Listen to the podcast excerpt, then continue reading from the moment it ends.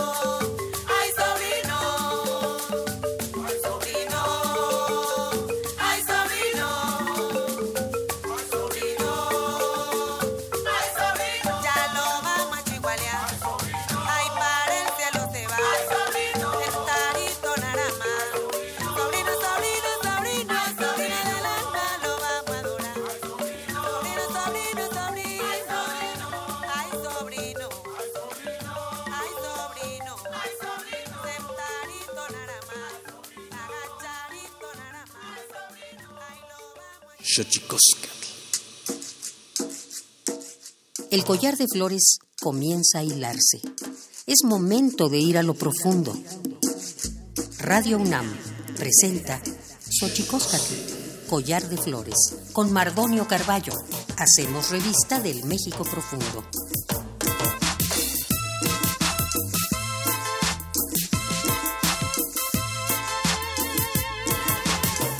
Yaritztoquen tatamen guanganame, ichpocame, telpocame, siguapilme, oquichmilpe, guanochi tentechcaquin panni, huescate, postlahtoli, tlenniqui, piani, hueyitlamachtiancali, tocan Universidad Nacional Autónoma de México, tojan tiyolpaquin pampa, eh, tihuelin timitzelian panni, xochi, Coscat, collar de flores, guanamati, mocamahuisen, guanceto, guampotlen, quichigua, güey, tequitl, güey, itzonteco, nopatlen, tiquislian, eh, crespial. Hola, ¿qué tal, señoras y señores, niños y niñas, jóvenes, jóvenes? Nosotros muy felices de estar aquí en Radio UNAM para platicar con ustedes aquí en la Universidad Nacional Autónoma de México, en la radio de la Universidad Nacional Autónoma de México. Muy contentos porque vamos a recibir aquí a Adriana Molano, directora general de un organismo llamado Crespial de la UNESCO que trabaja para la salvaguardia del patrimonio cultural inmaterial. Pero antes, antes de que otra cosa suceda, vamos con nuestra gustada sección que nos habla de lo bien que lo hacemos en veces, pero sobre todo nos recuerda lo mal que lo hemos hecho. Vamos pues a Tonalámatl. Xochicoscatl. Tonalámatl o la ignota efeméride.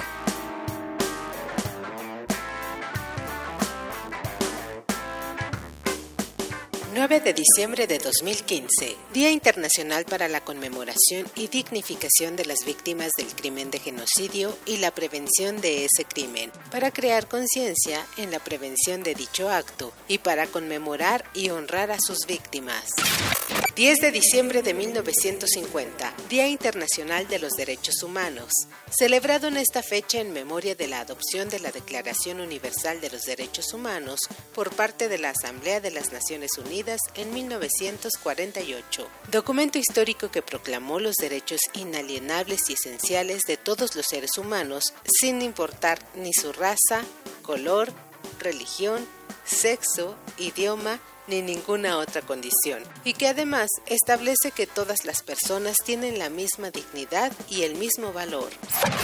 11 de diciembre de 1964. En un discurso en la Asamblea General de la ONU, Ernesto Che Guevara, representante de Cuba, analiza críticamente la situación internacional, denuncia el colonialismo, el papel hegemónico del imperialismo y la autodeterminación y desarrollo de los países del llamado Tercer Mundo. 12 de diciembre de 1991. En México, se reforma el artículo 27 constitucional para dotar a los campesinos de certificados de derechos ejidales y titulación de territorios urbanos, también conocidos como solares. 13 de diciembre de 2000, el colectivo Basta Ya, movilización ciudadana en contra del terrorismo de la organización terrorista vasca ETA, recibe en Estrasburgo, Francia, el premio Sarajov de Derechos Humanos, que otorga el Parlamento Europeo convirtiéndose en el primer colectivo de un país miembro de la Unión Europea en recibir dicho galardón. 14 de diciembre de 1960, la Asamblea General de la ONU aprueba la Carta Magna de la Descolonización, bajo el principio de la autodeterminación para los territorios no autónomos y el respeto de la integridad territorial. 15 de diciembre de 1989, la Asamblea General de la ONU aprueba el segundo protocolo facultativo del Pacto Internacional de Derechos Civiles y Políticos, destinado a abolir la pena de muerte y a contribuir a elevar la dignidad humana y desarrollar progresivamente los derechos humanos.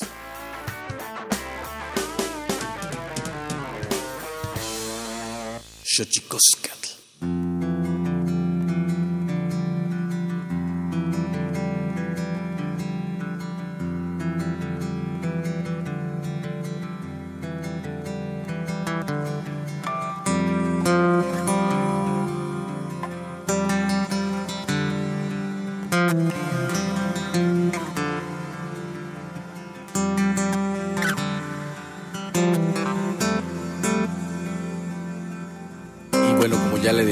Eh, en la efervescencia latinoamericana, esta entrevista transcurre en Bogotá, Colombia.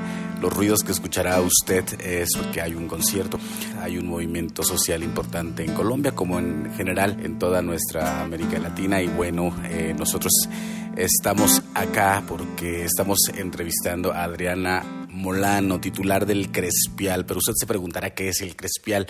Para que nos disipen las dudas, este, Adriana misma, a quien saludo, eh, nos dará cuenta de lo que es este organismo. Adriana Molano, ¿cómo estás? Muy buenos días, eh, Mardonio, muchas gracias por la invitación. Bien, efectivamente aquí viviendo la efervescencia, regresando a mi país, viendo qué es lo que está sucediendo con este movimiento social. Bueno, el Crespial, eh, que dirijo hace tres años, es un organismo internacional, es un acuerdo entre el gobierno de Perú y la UNESCO, pero que convoca a Latinoamérica. En este momento son 15 países que, están, que hacen parte del Crespial y juntos construimos desde las distintas experiencias, desde los países, desde sus políticas públicas eh, y desde esa resonancia de las comunidades a través de estos estados, construimos conocimiento, generamos intercambio entre los países. Eh, el Crespial finalmente es un capital social para la salvaguardia del patrimonio inmaterial. Eh, yo siempre digo en este programa, saludamos a toda la gente que nos está escuchando aquí en Radio UNAM, la radio de la Universidad Nacional Autónoma de México, que, siempre eh, de repente hay que explicar como, como para párvulos, ¿no? Porque en general eh, muchas veces eh, en la radio sobre todo damos por hecho de que se entienden los conceptos a los cuales aludimos, pero me gustaría, Adriana Molano, para la gente que nos escucha aquí en Xochicosca, el collar de flores, que nos platicaras qué es el patrimonio cultural inmaterial, materia prima de este órgano de la UNESCO llamado Crespial. Bueno, eh, el patrimonio inmaterial es todo aquello que un grupo cultural o una comunidad le quiere heredar a, sus, a, sus, a su siguiente generación para mantenerse como ese grupo. Digamos, es lo que está más íntimamente ligado a la identidad de los grupos culturales. Siempre que hablamos de patrimonio hablamos de, de colectivo, es ese saber colectivo, es ese conocimiento, eh, ancestral, eh, pero también renovado, nuevo, hay patrimonio inmaterial urbano. Es todo eso que hace que una persona se identifique con un grupo y que quiere que se mantenga vivo. Está eh, ligado también a todo el contexto social que hay.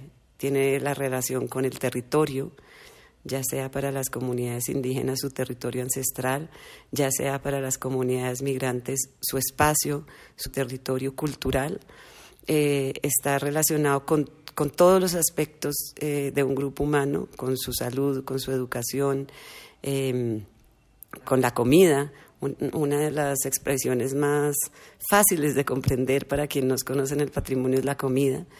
Eh, todos llevamos en nuestra memoria algún momento o muchos momentos en los que la abuela, la madre o el padre nos está haciendo algo que heredó de sus abuelos, que heredó y con ello heredaron esa memoria, ese recuerdo. En el patrimonio inmaterial está también mucho eso. Eh, explicar el patrimonio, el patrimonio inmaterial tiene la definición según la convención, pero explicarlo siempre tienes que tratarlo de hacer a través de tus recuerdos y de tu memoria, de qué es eso que tú le quieres heredar a tu, a tu gente y de qué es lo que ha sobrevivido en, todos estos años, en, de, de, de, por ejemplo, en Latinoamérica. ¿Qué es lo que ha hecho que los grupos indígenas hoy sigan hablando sus lenguas? ¿Qué es lo que hace que los afros hayan eh, eh, habitado un territorio y lo hayan cambiado, hayan generado su propia cultura. Ese es el patrimonio inmaterial. Eh, ¿Qué hace un organismo como, como el Crespial? ¿Cuál es su interlocución con los pueblos? Eh, ¿Es un puente? ¿Es una ventana? ¿Cómo se comunica, digamos, el Crespial con los pueblos y con el mundo, siendo un organismo que tiene organismos espejos en todo el mundo? Sí, eh, el Crespial es un organismo conformado por estos 15 estados y es a través justamente eh, de su institucionalidad, ministerios de cultura, secretarías de cultura, direcciones de culturas populares, mm, que nosotros logramos llegar eh, a los pueblos. porque nosotros no llegamos directamente sino a través de estos estados. Sí tenemos dos programas que van dirigidos a cualquier persona y en cualquier parte se pueden presentar. Uno que es un programa de incentivos, un fondo concursable y otro que es un premio. Eh, y el, el, programa de proyectos multinacionales, que si bien es a través de los estados, sí hay un trabajo con, con comunidades, como puede ser el proyecto Aymara de Chile, Bolivia y Perú, en el que nosotros generamos unos como unos lineamientos, unas metodologías, pero en las reuniones asisten, o, desde que yo estoy pido que asistan representantes de las comunidades para generar las hojas de trabajo conjunta, para que ellos tengan espacios de intercambio.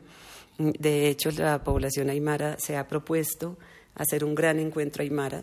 Sería la primera vez que hacen un encuentro transfronterizo desde la cultura, desde lo que le convoca al Crespial eh, y estamos apoyándolos, acompañándolos para hacer su gestión y que, y que puedan hacer su encuentro. Eh, nosotros también hace dos años, uno de los temas más complejos de la convención es el de la participación comunitaria, justamente, porque cuando se lee este texto, que es más un texto filosófico prácticamente, en el que se está convocando el mundo a... Proteger, a salvar, a generar herramientas para que este patrimonio inmaterial se mantenga vivo como un crisol de la diversidad, como, como la fuerza del mundo, como la fuerza de lo que nos mueve, como lo que hace que seamos eh, el planeta Tierra, digámoslo así, siempre se plantea que es con la participación de las comunidades, pero se deja completamente abierto porque es para todo el mundo y cada país interpreta de una manera distinta. Y eh, nosotros hemos podido observar que estamos muy lejos eh, en el mundo y ahora en América Latina de que realmente las comunidades eh, tengan su propia voz y desde su propia voz se generen los procesos, que sea participación activa. Entonces, una de mis grandes apuestas o la más importante es generar esos vasos comunicantes entre el Estado y las comunidades de parte y parte para que tengan un mejor diálogo y un diálogo horizontal sobre todo. Eh, algunos de los países que han hecho una apuesta importante por el patrimonio inmaterial, como puede ser Brasil, Colombia, desde la política pública, digo, eh, han logrado de alguna manera generar cambios en las estructuras del Estado porque eh, para el Estado en general es muy difícil entender que las comunidades son un sujeto de derechos. En general se ve más, o desde la academia, desde la antropología, como o un objeto de estudio o como una población beneficiaria, pero no un sujeto de derecho activo, eh, que tiene sus propias lógicas, que tiene sus propios sistemas de organización, incluso administrativos, tienen sus propias formas y que el Estado no debe llegar a decir qué hacer y cómo se debe hacer, sino llegar a plantear qué van a hacer en conjunto y cómo lo van a hacer en conjunto. Entonces, esta es una lógica eh, que puede llegar a cambiar. Eh, yo he visto procesos en países donde realmente se logra hacer un,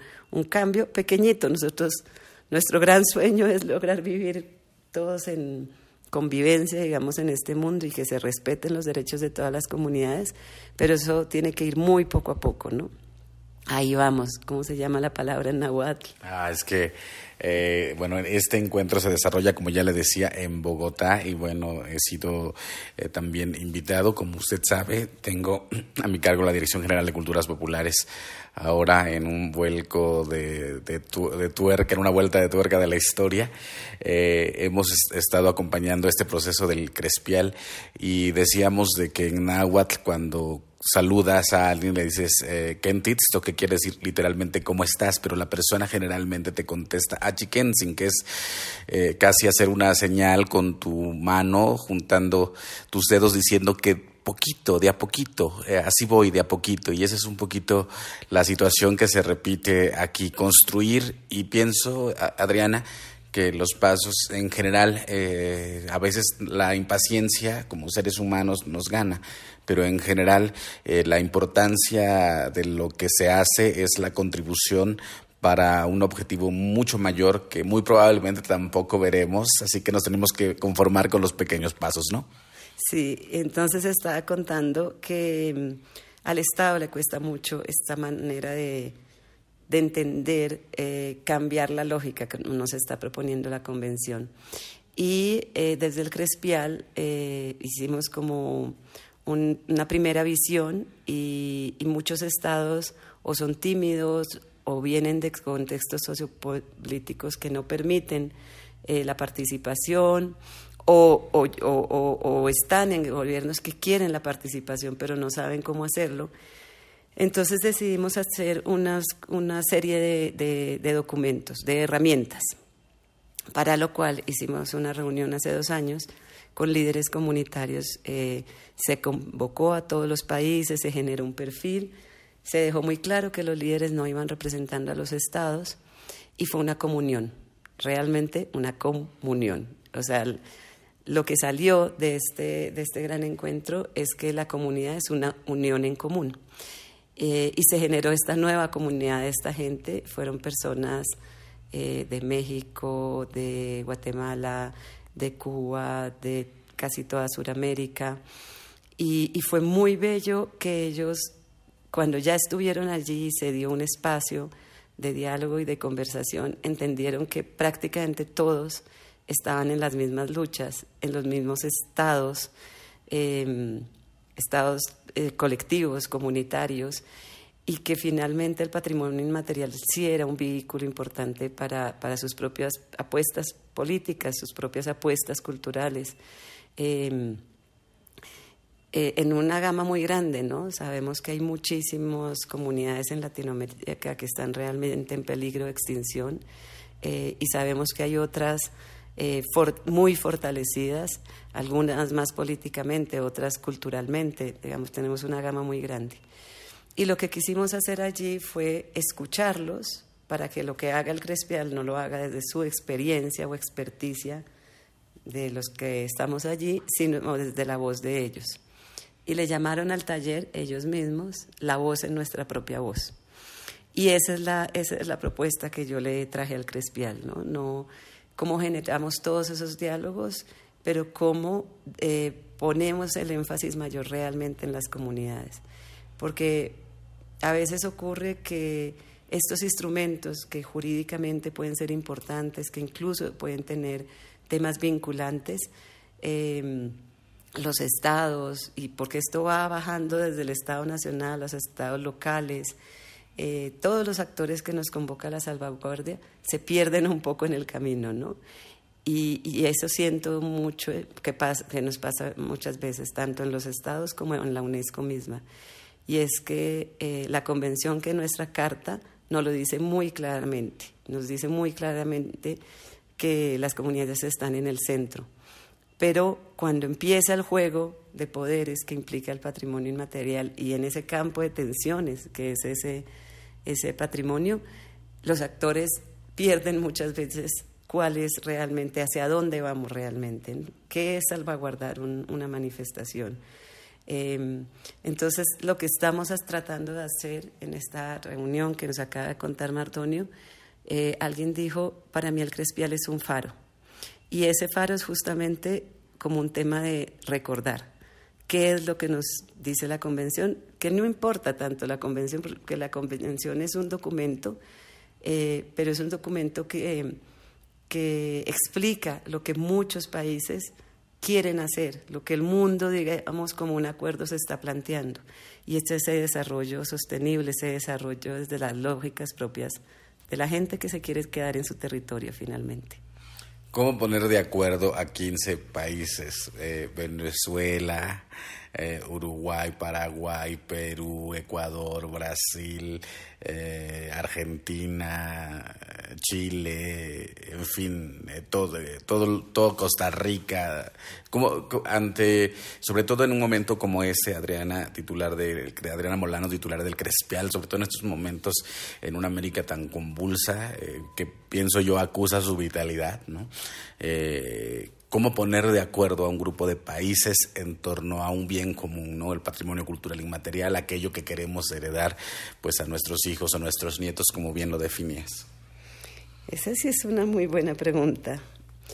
Eh, yo creo que afortunadamente las personas que están responsables de este tema en sus países eh, tienen una forma de pensar muy similar. El que llega ahí a hacer este trabajo, en la mayoría de los casos, no es un tema político, sino un tema de política pública. Y la mayoría de las personas que están ahí siento y, veo que tenemos una misma mística que compartimos y que creemos mm, más o menos en lo mismo, ¿no?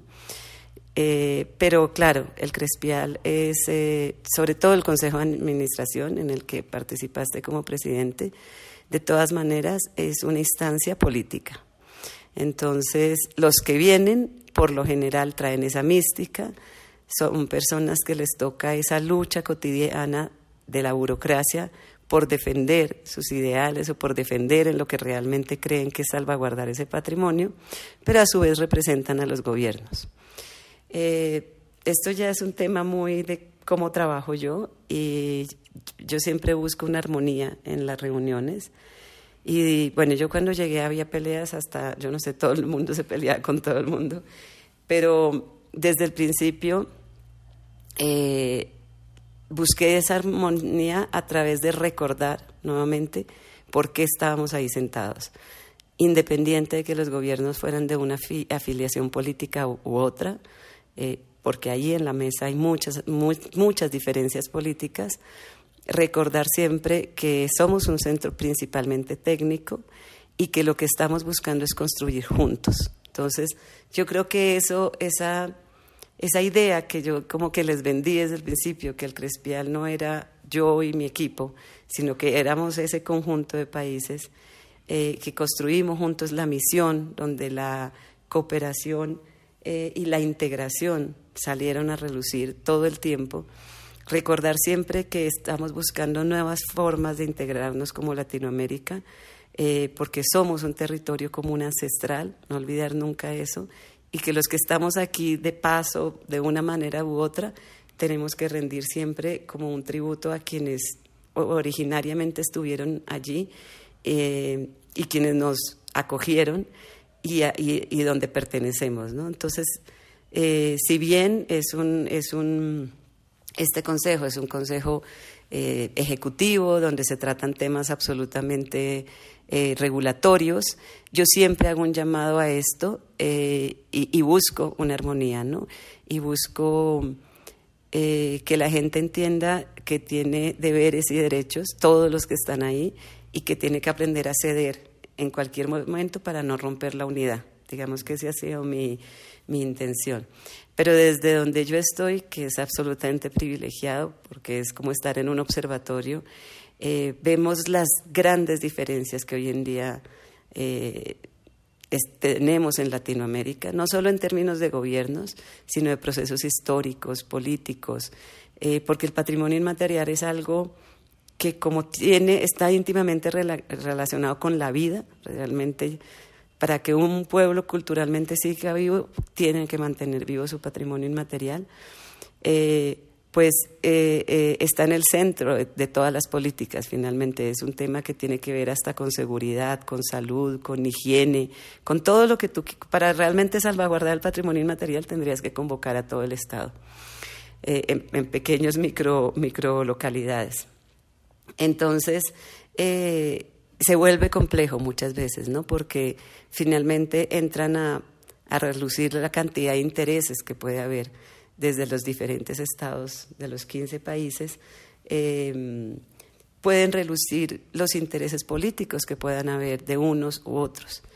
Y este es un momento en América Latina muy complicado, ¿no? Porque siento yo que de alguna manera eh, se está buscando hacia dónde ir. Cómo, o sea, tuvimos, eh, hemos tenido varios momentos históricos entre, en que América Latina se vuelve a buscar a sí mismo, ¿no? Y yo pienso que estamos en uno de ellos.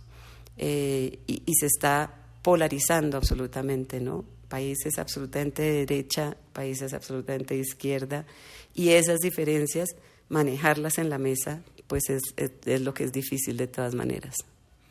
Eh, sí, se convierte en todo un arte poder eh, hacer eh, que, los acuerdos ponderen un objetivo común y eso pienso que es, es básicamente la lógica de lo que tendríamos que hacer todos aquellos que nos dedicamos a la cultura y al arte. Estamos aquí en Xochicosca, el collar de flores, por Radio UNAM 96.1. Vamos a un corte, pero vamos primero a nuestra sección eh, que habla de los enigmas de los idiomas, porque los idiomas tienen sus secretos. Tlachtolcuepa. Xochicoscatl. El Instituto Nacional de Lenguas Indígenas presenta Tlactolcuepa o la palabra de la semana.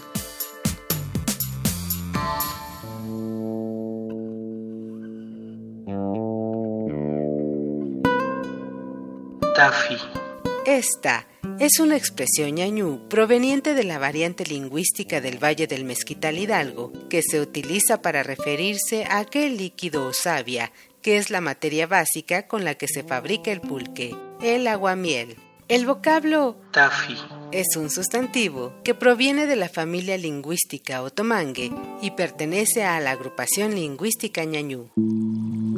De acuerdo con el Catálogo de Lenguas Indígenas Nacionales editado en 2008, la lengua ñañú se habla en estados como Hidalgo, Estado de México, Querétaro, Veracruz, Puebla, Distrito Federal y Tamaulipas. Tiene seis variantes lingüísticas y cuenta con 350.368 hablantes mayores de tres años.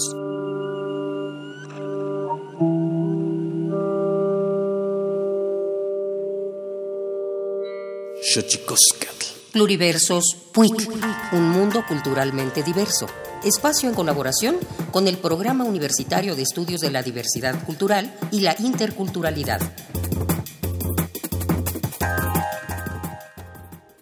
logra convocar por vez primera en Colombia sectores muy variados, muy diversos y que genera una disposición de la ciudadanía que antes era imposible ver, ver la gente en las calles, que incluso sigue hasta el día de hoy.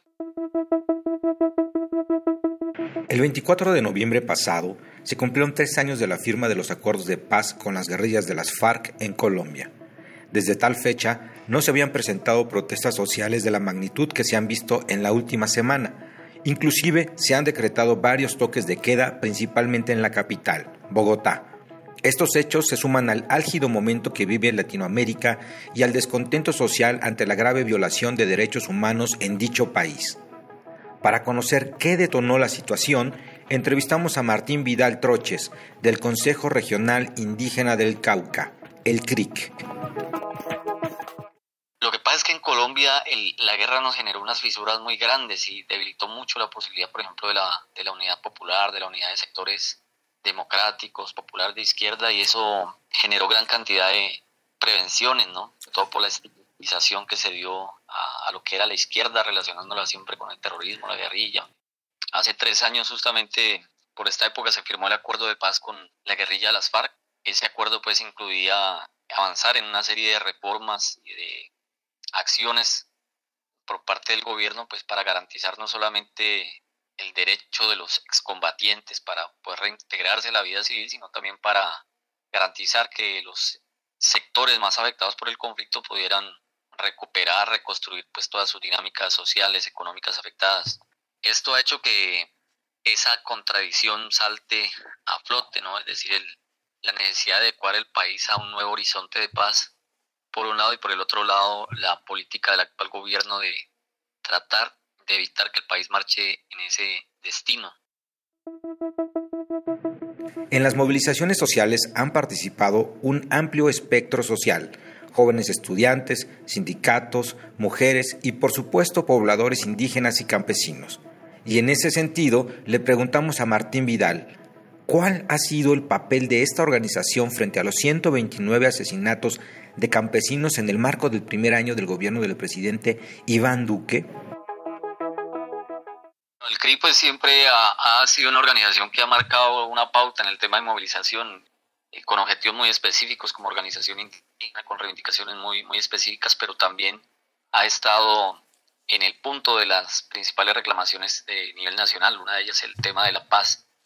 Se ha unido en este movimiento que es histórico, como tú, de hecho hay unos acuerdos unos compromisos que tiene firmado el gobierno con el CRI, con las organizaciones indígenas, no solo en el Cauca, sino en todo el país, que llevan ya más de 20 años acordadas y que se suponía con el, que con el proceso de paz, porque fueron incluidas en un capítulo étnico, iban a tener eh, una salida mucho más expedita y eso no ha pasado, ha sido todo lo contrario, porque el abandono del Estado es cada vez más fuerte, más evidente en esta zona, de esa actitud de, desprecio que tiene el actual gobierno frente a, a los sectores rurales, indígenas, afros y campesinos. De acuerdo al hermano Martín Vidal, la lucha de los pueblos es incansable y se va a mantener, pero también resaltó que se ha demostrado un gran potencial de movilización alternativa a través de la comunicación y el activismo digital, lo que ha permitido tejer una nueva forma de resistencia. Déjanos saber tu opinión sobre la movilización popular en América Latina a través de nuestro Twitter, arroba PuicUNAM. Y seguimos aquí en Xochicosca, el collar de flores, con Adriana Molano, titular del Crespial. Y bueno, hemos estado hablando un poco eh, de lo que significa ah, dirigir un organismo como este, perteneciente a la UNESCO, que tiene eh, en su núcleo a 15 países y ahora también la inclusión de un nuevo país, ¿no, Adriana? Sí, entra ahora República Dominicana. Eh, llevan haciendo una gestión hace más o menos un año. Y bueno, estamos súper contentos como países de otro otro país eh, del Caribe, porque en realidad solo tenemos a Cuba, y, y, en el Caribe nuestra cultura latinoamericana tiene diferencias, lógicamente, ¿no? Y es súper importante poderlas ver y, y convocar y que hagan parte de nosotros. Es otra dificultad, pero otro abrazo, ¿no? Exactamente, sí, sí, lo conversábamos en el Consejo de Administración y es que el Crespial tiene que llegar a todos los países de América Latina. Ojalá muy pronto seamos todos, pero la adhesión de cada país pues implica todo un tema de recursos, ¿no? Técnicos, financieros. Y bueno, también este órgano le ha pedido al Crespial que, que analicemos cómo vamos a hacer para que podamos estar todos, ¿no? Y que los países empiecen a poner recursos. Bueno, estamos mirando también todo ese tema financiero. Y más allá de eso, eh, eh, en este observatorio, ¿no? empezar a analizar la República Dominicana, cuáles son sus necesidades en términos de política, en términos de sus pueblos, qué le va a aportar, qué va a necesitar. Eh, bueno, bienvenidísimo, maravilloso otro país del Caribe.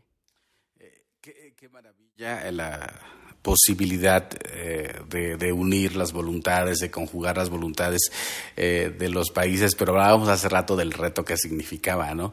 Eh, el reto de unir a 16 países, de tomar una decisión entre 16 países con las respectivas políticas de cada estado, y pienso que es, es una tarea difícil, pero ¿Qué vislumbras eh, en el periodo que le falta a Adriana Molano? ¿Qué, ¿Qué, vislumbras para el Crespial? Bueno, solo me queda un año, ¿no? Entonces, en ese año lo que queremos es mostrar muchos de los resultados, de los documentos que hemos generado, de los estudios, de eh, cambios que hemos hecho en visibilizar temas como patrimonio inmaterial y género. Eh, que se eh, ganó, hicimos una convocatoria como Patrimonio Inmaterial y Migraciones, eh, como video participativo. Lo que queremos es mostrar distintos resultados. Y bueno, mi sueño, que vamos a ver si lo logramos, es hacer un gran encuentro, un gran encuentro en el que hayan espacios autónomos y espacios de diálogo. Porque queremos que haya una prioridad para los líderes comunitarios, pero también que puedan entrar en, en diálogo con ONGs, con la academia, que hay tensiones, pero también oportunidades, con los funcionarios, que no siempre están acostumbrados a un diálogo horizontal, con los gestores culturales que hacen esas bisagras, eh, y que podamos entre todos plantearnos hacia dónde debe ir el Crespial, cuál es el, cuál es el futuro. O sea, no lo quiero decir yo, yo ya hice una parte, una, una primera visión, eh, en, la que realmente lo que, lo que nos llevamos es lograr integrarnos, lograr entender que cada país tiene su fortaleza y puede aportar al otro y viceversa. Generamos muchísimas cooperaciones sur-sur. Eh, no cooperaciones entre países. Este, el hecho de que una experiencia mexicana vaya a Chile y exponga, el hecho de que eh, una mujer que trabaja con semillas de Chile vaya a Colombia y exponga, está tejiendo todos esos puentes, ¿no? Entonces, eh, yo quisiera que en ese encuentro vislumbráramos entre todos cuál sería el futuro realmente y la potencialidad del Crespial. Eh, el Crespial es un órgano que si bien pertenece a la UNESCO, tiene, eh, digamos, sus, su sede en el Perú. ¿Qué tan complejo se convierte esto, Adriana? tú eres de Bogotá. ¿Eres de Bogotá? Sí, eh, Adriana es de Bogotá y tenerte que, ir a, Perú para estar al, frente del Crespial, eh, digamos, ¿qué implicaciones tiene? Seguramente política interior, exterior, eh, rasgos legales muy específicos. Yo soy la primera directora extranjera del Crespial. Y eso es una apertura que tuvo el gobierno de Perú muy interesante que muestra, de hecho, que realmente quiere que el Crespial sea una entidad donde todos los países tengan voz. Y eso es único, es el único centro de categoría 2 eh, en patrimonio inmaterial del mundo, que somos siete, que ha, hecho esa apuesta de tener una directora mm, extranjera. Y lógicamente es un desafío porque en el país de uno, pues uno conoce cómo funciona un gobierno, cuáles son las lógicas institucionales. Em, y, hablar por Perú en muchas otras instancias, o sea, yo cuando voy a un sitio, eh, yo represento al Crespial, que son los 15 países y la UNESCO, pero yo hablo también por el gobierno de Perú porque es Perú la sede y el único financiador, o sea, que es un centro eh, que se ha puesto el desafío de ser un organismo internacional, pero cuya cuyo dinero, cuyo financiamiento y cuya sede es en Perú. Entonces, eh, yo represento de alguna manera un gobierno que no es mío, digámoslo así. Eh, si bien somos autónomos en el sentido que somos un centro de categoría 2, pues de todas maneras yo tengo que conocer muy claramente cuáles son las apuestas de Perú, tanto en cultura como en relaciones internacionales, eh, y estar en pleno contacto permanente para saber cómo cualquier decisión que tomemos, de todas maneras, no vaya en contra de las eh, políticas y de las decisiones de Perú. Eh, se vuelve complejo, pero sin duda hablábamos eh, también un poco afuera de este micrófono, que también se convierte en un reto interesante y en una posibilidad de construcción que al final de cuentas todos coincidíamos en que nos mueve más un compromiso por estar aquí a pesar de todos los retos, ¿no? Sí, totalmente. Y algo que sí es importante contar también es que el Crespial tiene este órgano de gobernanza, que es el Consejo de Administración, que va rotando su presidencia. Entonces, em, siempre tenemos que estar acordes a las políticas exteriores de Perú y las políticas de cultura, pero esa presidencia que rota hace que las decisiones en el Crespial tengan diferentes voces realmente y tengan diferentes conducciones pues eh, tú fuiste el presidente y pudiste ver que mi dirección general en el Consejo de Administración es más de información técnica y de opiniones técnicas, pero que las decisiones las toman los países. Y ya el Consejo de Administración tiene muy claro qué decisiones em, toma finalmente el Perú, porque son cosas como el reglamento interno de trabajo, y qué decisiones la voz de Perú tiene un voto importante, pero pero viste el concierto de voces y la forma de tomar las decisiones. Fueron formas siempre eh, donde se llegó a consensos. Que, que, es importantísimo cuando eh, eh, me invitan a la Dirección General de Culturas Populares. pienso en la posibilidad de todas las cosas que se podrían hacer, ¿no? Pero jamás pensé que se pudiera tener un diálogo eh, con las distintas representaciones de los distintos países eh, en torno al patrimonio cultural inmaterial, que como bien decías, al final de cuentas lo que está en juego siempre, que esto está en riesgo, o lo que se potencia esto cada vez que atinamos a hacer algo, es el asunto de la memoria. ¿Qué tan importante es, Adriana Molano, la memoria? Eh, en, un espacio geográfico como el que nos toca compartir de esta América nuestra. Yo veo la memoria en relación con el patrimonio inmaterial en dos campos. La memoria como una herramienta de trabajo, porque mm, finalmente la salvaguardia es activar la memoria. Eh, pienso que esta convención nace de esa de esa angustia y de ese peligro de que mm, se vayan extinguiendo las culturas eh, por estas dinámicas globalizantes en las que estamos. Y lo que hace esta convención, lo que hace la salvaguardia del patrimonio inmaterial es recordar. Eh, es como un dispositivo contra el olvido. ¿Qué éramos? ¿Qué somos? ¿Qué queremos ser? ¿Hacia dónde vamos como comunidad? ¿Hacia dónde vamos como unión de pueblos en un Estado? Y el patrimonio inmaterial es ese activo. Es como lo conversábamos ahora, eh, como la peste del olvido de 100 años de soledad y la herramienta que usó buen día de ir poniendo eh, las palabras, ¿no? Em, y ahí entra el tema de las lenguas, la importancia de las lenguas, las palabras para no olvidar los que quiénes éramos.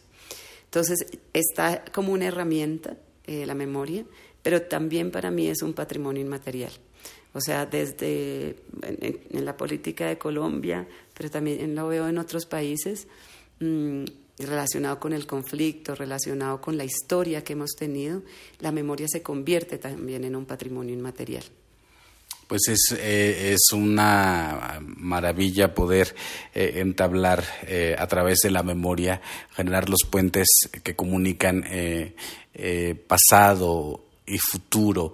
Y yo quisiera un poco ya para casi despedirnos, Adriana, quisiera que nos dijeras dónde podemos localizar si queremos información acerca del crespial. O si quieres, antes de que eso ocurra, defíneme el crespial en tres líneas.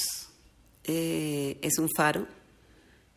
Es un faro porque nosotros, es un faro, es un puente, eh, nosotros somos el puente entre este lenguaje de la UNESCO, que es un lenguaje que tiene que ser para el mundo entero, que va generando dinámicas, documentos, apuestas.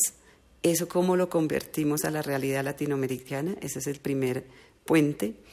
Eh, y de esa realidad latinoamericana tenemos los estados, cómo los estados lo traducen, pero también queremos llegar a las comunidades, cómo lo traducimos también para las comunidades, para que las comunidades tengan autonomía también frente a los diferentes estados. Entonces yo creo que lo primero es que estamos haciendo ese trabajo de puente y ayer lo dijeron, uno de los estados lo dijo, se ha convertido en un faro para nosotros. Entonces nosotros tenemos esa guía de traducción entre los distintos lenguajes para que los estados puedan eh, lograr esa salvaguardia cada vez mejor. Eh, y también yo creo que volviendo a la memoria, tenemos memorias colectivas en América Latina, memorias de colonización, memorias de momentos históricos. Em, y nosotros desde el Crespial estamos buscando esa integración. Entonces, también quizá lo que tenemos que buscar es esa memoria colectiva y apoyar en esa integración hacia donde vamos a esos dispositivos del olvido dónde podemos localizarlos, dónde podemos eh, encontrarlos, encontrar información, eh, sobre todo pensando en que el Crespial como, como organismo, si bien eh, pertenece a la UNESCO con esta complejidad de conformación de varios países que lo aglutinan, también esta posibilidad de encontrarse eh, con eh, comunidades. A lo mejor la gente que nos está escuchando aquí en Xochicosca, el Collar de Flores, podríamos eh, darles algunos datos, Adriana, para que pudiera localizarlos a ustedes en caso de que tuviese algún algo que comentar, algo que compartir con ustedes. Bueno, nosotros estamos en las redes sociales, tenemos nuestra web www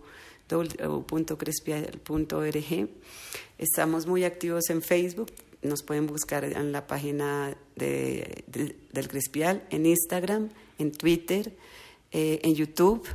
Eh, y en cualquiera de estos, pues tenemos una persona que se encarga de mover las redes y allí está la dirección de esa persona, se le puede escribir y miramos cómo buscamos comunicación con, con las personas que quieran saber más. Acabamos de sacar un brochure, un video corporativo, un video sobre gestión comunitaria, todo eso se va a colgar en la web, un video sobre mm, los distintos talleres que hemos hecho, uno sobre nuestra participación en el Congreso de Lenguas que se hizo en Cusco del Ministerio de Cultura de Perú, pero que fue internacional. Entonces, yo creo que la mejor forma hoy en día son las redes, pero si quieren ir hasta Cusco, también allí los esperamos. Pues eh, Adriana Molano, directora eh, del Crespial, muchas gracias eh, por acompañarnos en este programa. Bueno, muchas gracias a todos. México desde el principio ha sido uno de los países con los que hemos trabajado mucho. cada año hemos ido a alguna actividad distinta y esperamos pues que logremos concretar algo para hacer algo en México para mi último año de gestión también. Bueno, pues vámonos a nuestra gustada sección de libros, de la sección del Instituto Nacional de Antropología e Historia, más libros al rostro o lo que es lo mismo, más amoch menos face. Más libros al rostro o lo que es lo mismo, más amoch menos face. Espacio en colaboración con el Instituto Nacional de Antropología e Historia.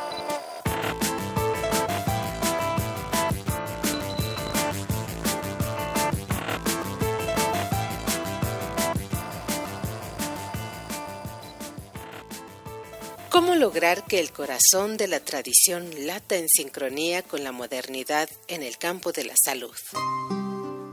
Las representaciones y prácticas medicinales antiguas y contemporáneas manifiestan el conocimiento que el ser humano en colectividad ha desarrollado con base en la observación y la comprensión de la naturaleza, así como de su cuerpo y su interacción entre ambos. Como muestra está la herencia y la tradición de los sistemas curativos complejos que coexisten e incluso se unen con terapias alternativas y científicas en los pueblos indígenas.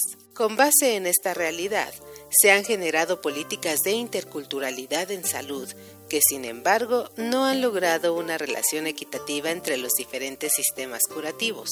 En el libro Entre saberes ancestrales y conocimientos contemporáneos, las representaciones curativas en Suchitlán, Comala, Colima, escrito por Edith Yesenia Peña Sánchez y Lilia Hernández Albarrán, se desarrollan y exponen temas y se ofrece una amplia recopilación sobre más de 100 problemas de salud que enfrentan los pobladores de la comunidad de Suchitlán, padecimientos y enfermedades recuperados a través del relato personal o familiar de 18 poseedores del conocimiento ancestral y contemporáneo acerca de las representaciones en torno a la salud enfermedad, el cuerpo persona, así como las prácticas terapéuticas, recursos curativos que aplican y sus iniciaciones. Te invitamos a adentrarte en el libro Entre saberes ancestrales y conocimientos contemporáneos, las representaciones curativas en Suchitlán, Comala, Colima, escrito por Edith Yesenia Peña Sánchez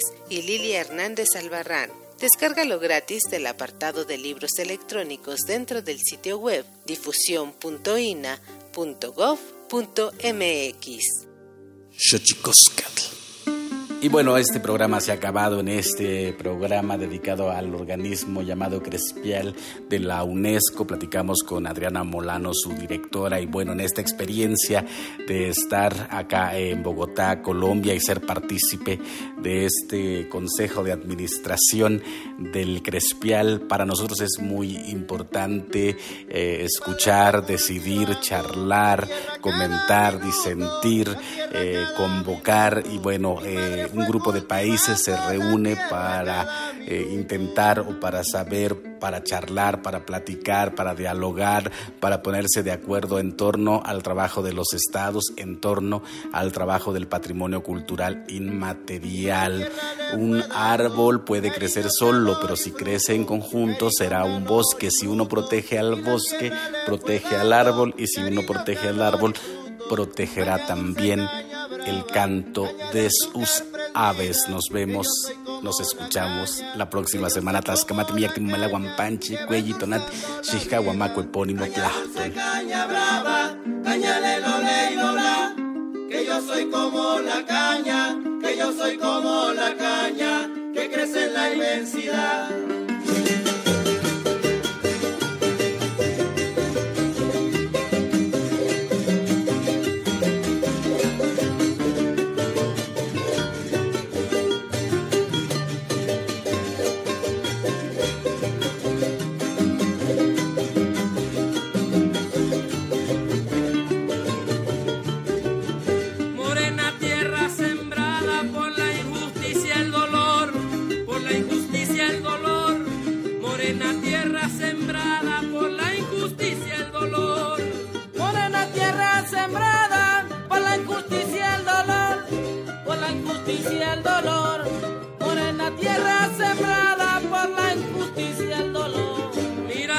Mirando el sol acostada del pueblo trabajador, del pueblo trabajador.